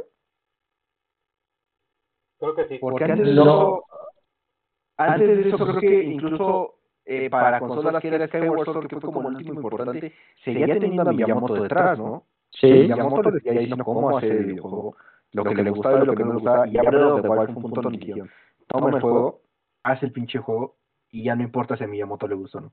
¿Y cómo se nota eso? Es totalmente distinto. Que el juego no tiene contexto. Claro. Todo el contexto te lo dieron los juegos pasados. ¿Cómo es esto? Tienes elementos de cada videojuego, de cada una de esas aventuras dentro de Breath of the Wild. Encuentras el espejo del... ¿Cómo se llama ese espejo? Ay, no, qué mal fan me estoy viendo ahorita. Ya ahorita. El, el espejo de Crepúsculo lo encuentras roto en una de las... de- no, no, no, ahorita me van a, me van a llegar a madrear. Lo Ay, sí. encuentras ahí. Encuentras a los horas. a- encuentras un montón de pequeños elementos que te van a dar guiños a otras partes de la franquicia. ¿no? La Claro. forma en la que le dicen sacerdotisa a la princesa que te lleva completamente a Skyward Sword, ¿no? que es donde inicia realmente la aventura eh, elementos de Ocarina del Tiempo, elementos de, de- de- del Wind Waker, pero también de Spirit Tracks, este, Claro. elementos del primer de Legend of Zelda. O sea, vas a tener elementos de todos los juegos, de portátiles, de sobremesa. Los vas a tener ahí, pero sin ningún tipo de contexto. Tú sabes que están ahí y sabes a qué pertenecen, pero no te están diciendo por qué están ahí. ¿no? Porque son de diferentes líneas del tiempo y demás, y tampoco los lo han salido a meter en una cronología en específico. Y eso también es un punto interesante, porque entonces tres, no, ¿no? Restringen tres. al videojuego. Breath of the Wild es un punto y ¿no? aparte a toda la cronología. Dice que era lo que estaba viendo de Hay tres líneas, la línea donde pierde el héroe, donde es un desmadre. Sí, es, es un desvergue donde pierde, donde este gana y se vuelve niño, bueno, regresa a su línea temporal, y donde gana, pero Ganondorf regresa, que es este todo lo de Wind Waker, ¿no? Entonces, Ah, sí. unirlas es un poco es un complejo. desmadre. Sí, y mejor lo que hicieron fue casi, casi un borrón y cuenta nueva, Y pero con todos los guiños, todos los guiños que tienen los otros juegos, ¿no? Con una historia que ya conoces, que ya te es familiar, pero que para un nuevo jugador va No a tener, va, ajá, no, no, no lo van a dejar fuera de, sino que pues sí le van a dejar esa sensación de quiero conocer más de esta cosa, quiero conocer más del juego, me voy a aventar los demás, ¿no? Quiero saber qué pasa, por qué. Y hay toda una teoría acerca de cómo se, se unirían estas líneas del tiempo a través de la espada maestra, cómo es ella la, la que realmente está prácticamente detrás de todo, ¿no? Y no, espero, espero con muchas ansias ese juego. Espero que no lo retrasen tanto tampoco. Yo recuerdo que el primer Breath of the Wild lo anunciaron y como a los tres años lo sacaron. Preventa incluso expiró y mejor me regresaron mi dinero antes de que saliera el juego. Entonces, esperemos que no suceda igual y que realmente lo podamos disfrutar el siguiente año. Y yo creo que es lo más seguro. Yo creo que sí, Sí. sale. Yo creo que lo veo para diciembre. A ver, déjame, te digo cuándo salió, pero. Sí. pero Que lo que, lo que te esperaba en este 3 era la. Switch Pro, ¿eh? sale en marzo. Luego Skyward Sword sale en noviembre. O sea, la verdad sí no traen como un. un... Ah, pero ¿qué, qué, qué- qué crees que haya limitado que no sacaran la Switch Pro, por ejemplo? Porque yo también lo Eh, esperaba, ¿eh? Esto, todo el mundo estaba esperando ese, ese gran...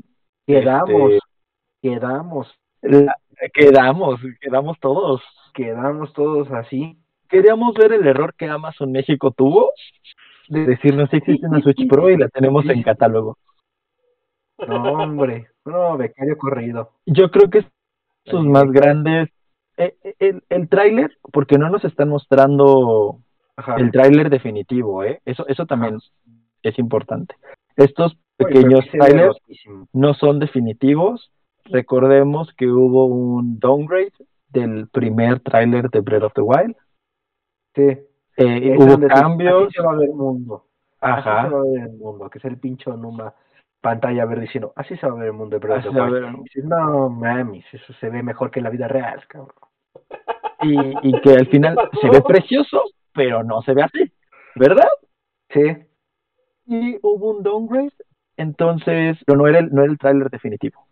Eso solamente era un, tenemos que sacar algo, tenemos que mostrar algo, mostremos lo interesante.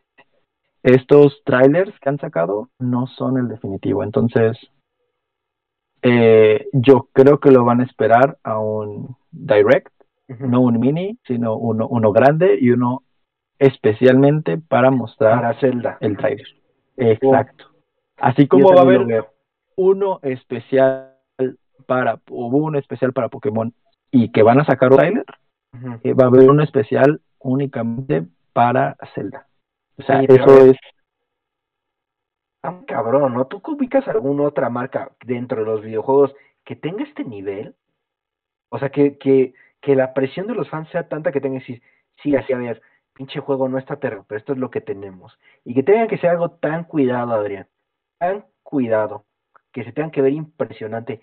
Así nada más un teaser, un adelanto, se tiene que ver impecable. ¿Ubicas algún otro juego? Yo la verdad no me acuerdo de ninguno, ¿eh? eh, algo que hace Nintendo es que no se deja presionar tanto por la comunidad. Yo creo que Nintendo sí se da el tiempo y el espacio de estar perfeccionando su juego. Yo creo Pero, que por eso es ejemplo, algo, algo que, Sí que salen a decirte, a diferencia. ver, Ta- te- pero sí salen, salen a decirte, sí estamos trabajando en esto. ¿Sabes? O sea, otra Sí, sí, estamos trabajando. Ya dejen de molestarnos. Dejen de Sí, molestar. sí, estamos Ajá, trabajando, ¿no? ya, Sí, por favor. pero Ajá. otra empresa con ese ese calibre no Yo no me acuerdo. no no no Yo no me acuerdo. Personalmente creo que quisiera decir que, que ahí con, con PlayStation, con God of War y Horizon lo tienen, pero no, o sea, si no sabemos nada de ello, no tenemos ningún problema. No lo, no lo hay. ajá No lo hay, pero también No. es una, es una es una marca de casi 40 años, o sea, el primer delay no sale de los No, no. 80 ¿no? Sí, Ya vamos para y- los 40 años de, de Zelda. Y siempre nos muestran algo distinto para mostrarnos el poder de la consola. Eso, eh, eh, este Zelda yo creo que no va a tener un downgrade tan claro como el primer Breath of the Wild, Ujú. porque el Ya está juego, con el motor. ajá, eh, ya está trabajando con el motor gráfico, el poder de la consola actual.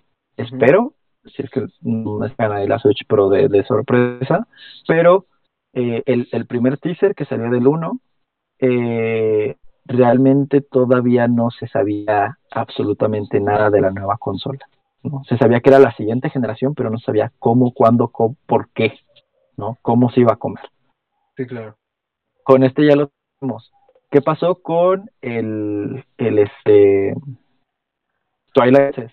Ujú. Lo mismo, se veía un, un teaser espectacular, pero nos estaban mostrando la potencia gráfica de su siguiente generación de, de, de consolas, ¿no? No, y acuérdate, Y por al final, de pues este- el juego se ve un- de este juego que se presentó en, en Nintendo Switch, de este teaser de Zelda que jamás salió, el Zelda donde estaba Link peleando con esta tarántula gigante. Ese, es- ese, ese, ese es- y al final resulta ser una cosa completamente distinta porque solamente se mostró el poder Pero no salió. se podía ver. Es No Twilight Princess, eh, pero por los tiempos ya había salido Twilight Princess sí, pero estaban mostrando la potencia gráfica de la Wii U. de la Wii U, ¿no? Pero jamás. Y al final- ¿no? Twilight Princess para Wii U tampoco se ve así. O sea, sí, sí, lo que hacen es que te muestran la potencia gráfica con una de sus flagships, pero al final no están haciendo nada relacionado con lo que te están mostrando, ¿no? O tal vez sí, pero se va a ver diferente al final, ¿no? Por bueno, Nintendo trata de eh, hacer más con menos. Siento que ese es, ese es el lema de Nintendo y que todo tiene que estar muy cuidado. Todos los detalles tienen que estar bastante cuidados en sus eh, videojuegos de triple. A. Oye, sacaron algo nuevo de Hyrule Warriors, también me acuerdo, ¿no? Sí, Ah, el Age, of, DLC. Age of Calamity. Este. Ay, es un juego precioso. Creo que eh, dan muy bien cómo fue la guerra en Hyrule. Estuvo precioso. No lo he terminado. Es un juego muy largo. Es una campaña muy larga. Pero es un juego increíble. Creo que deberían jugarlo para jugar Breath of the Wild 2 o en la espera de Breath of the Wild. O sea, los Creo juegos que sí un, que al final son de Namco también se consideran. si son canon. Este, por ejemplo, es canon, pero Nintendo hace algo interesante que te dice, es canon, pero es de otro universo. O sea, sí, ve lo bonito y todo lo que quieras, pero es de otro universo, así que medio cuenta, medio no cuenta, solo están ahí, en el limbo. y te cuentan una historia propia, eso también estuvo muy chido. El primero, el primero estuvo medio churrillo porque pues la historia se la sacaron así como que no sé de dónde. Pero el 2, el 2 está muy, muy bien hecho, muy bien cuidado. Eh, Aonuma supo que franquicia se iba a acercar a contar esta historia, ¿no? Que fue pues este la de Dynasty Warriors, la elegida para poder contar los sucesos en, en Age of Calamity. Fíjate que, que interesante, ¿no? O sea, ya empezaron como. las- la sueltan un poquito, que al final no, no la sueltan totalmente, pero sí la Ujú. sueltan un poquito y la meten a este universo que está. Pues de alguna otra manera también hay que decirlo. eh, totalmente revuelto, o sea, pero con un cierto orden, ¿no? Con un cierto orden. Fíjate nada más, fíjate nada. Justamente ya no, estaba esperando a de para que nos manera, ese, Ajá. ese universo es un puto desmadre. Sí, claro. Entonces, como de, Sí, y, no, yo- y yo de alguna manera Nintendo se lava, se lava las manos. ¿No? Diciendo, fue licencia creativa. y ya. Y O ya. sea, y no está tal cual posicionado en ninguna línea temporal. ¿no? O sea, no afecta de manera directa ninguno de los juegos que ya tienes en tu, en tu recuerdo. Interesante, ¿no? Y eso está, está muy chido y, y vemos como Nintendo, que fue también de las primeras compañías que se salió, no completamente, pero que ya dejó de presentar sus, sus títulos fuertes en la 3, Ujú. regresa a, a salvar, ¿no? Pues, re- claro, regresa a salvar una E3 que yo también decía a David. Se veía muy, muy caída porque es una E3 post pandemia, o sea, también. Sí, No, es un- no fue un momento fácil. no, ¿cómo? Por eso vimos muchos, muchos estos, estos anuncios de entrevistas a desarrolladores. Pues, ¿qué otra cosa les podías decir? Sí, no, y no la supieron aprovechar en pandemia. Yo creo que pudo haber habido otras otras oportunidades, otras formas. Este, tal vez no una E3 tal cual tanto tiempo, ¿no? Porque también quisieron abarcar todo el día y es imposible. Pudieron haber hecho pequeñas cápsulas, conferencias, cosas que te mantuvieran en cierto horario. Fíjate que hay algo en Pokémon Go que pasa en los Go Fests que cada hora es temática, ¿no? De 11 a 12 es este, no sé, Pokémon de fuego. De tal hora a tal hora, de agua, este tipo roca, tipo hada. Entonces te mantienen todo el día de alguna forma atento a las dinámicas del juego. ¿no? Algo así pudo haber sido la E3. No solo conferencias y demás, sino tenerte tenerte más atado, ¿no? Más, más a la expectativa, a la espera. Tal vez no de títulos, pero sí de ciertas cosillas que te acercaran a, a esto que es, son los, los videojuegos, ¿no? Te hubieran contado un poco más de la historia, de cómo se, se crean personajes, como, no sé, el acercamiento femenino de, en, en el mundo de los videojuegos, ¿no? Algo perdido. por ahí mejor planeado, ¿no? Pero pues no, no lo lograron. Y pues sí estuvo con este 3, pues quién sabe si algunas de las empresas quieran seguir o salgan, ¿no? De la, de la conferencia. Eso es algo importante. ¿Quién sabe? Yo- yo lo veo difícil. No van a quedar bien posicionados después de la E3. Realmente muchos. Yo lo veo difícil. Yo creo, yo creo que, yo creo que va a seguir, porque al final es un mercado importante, pero eh, se- esto se verá después de la pandemia. Después de la pandemia. Tal vez, tal vez después de... gordo. Ay, ay, yo de, pande- de pandemia, dos años. De pandemia, dos años. Casi. De de podcast, podcast, como dos horas. Ya. Ok, entonces, bueno, este fue, este, muchísimas gracias. Este fue nuestro primer beta. De alfa. Ajá. Pre-alfa. Ahí a ver cómo lo deja el gordo. A ver que sí, en la magia de la edición todos vamos a aparecer. Miren, con edición Friends fue muy divertido después de la tercera temporada. Le tengo fe, le tengo fe al poder de la edición. ¿A Ay, cuál? Dios mío. A Me este tienes podcast. mucha este esperanza. ¿verdad? Sí, le tengo Sí, mucha claro. mucha esperanza. Este, Entonces- ok, este, ya nada más Pues, vaya. De todos modos, vamos estaremos por acá, viéndonos, escuchándonos. Al menos grabándonos y ya subiendo. Grabando y su- Y pues hay que nos escuchen dos, tres pedidos. Pues, personas. Ajá. Este, pues Ahora estaremos redes sociales. No, te- no nos pueden seguir todavía. No nos pueden seguir en Twitter, pero nada más. Este, ya No pronto vamos a tener redes sociales, vamos a tener abierto nuestro nuestro fans también. Entonces,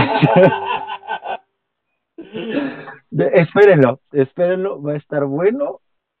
Todo, todo, todo va a estar, va a estar muy bien.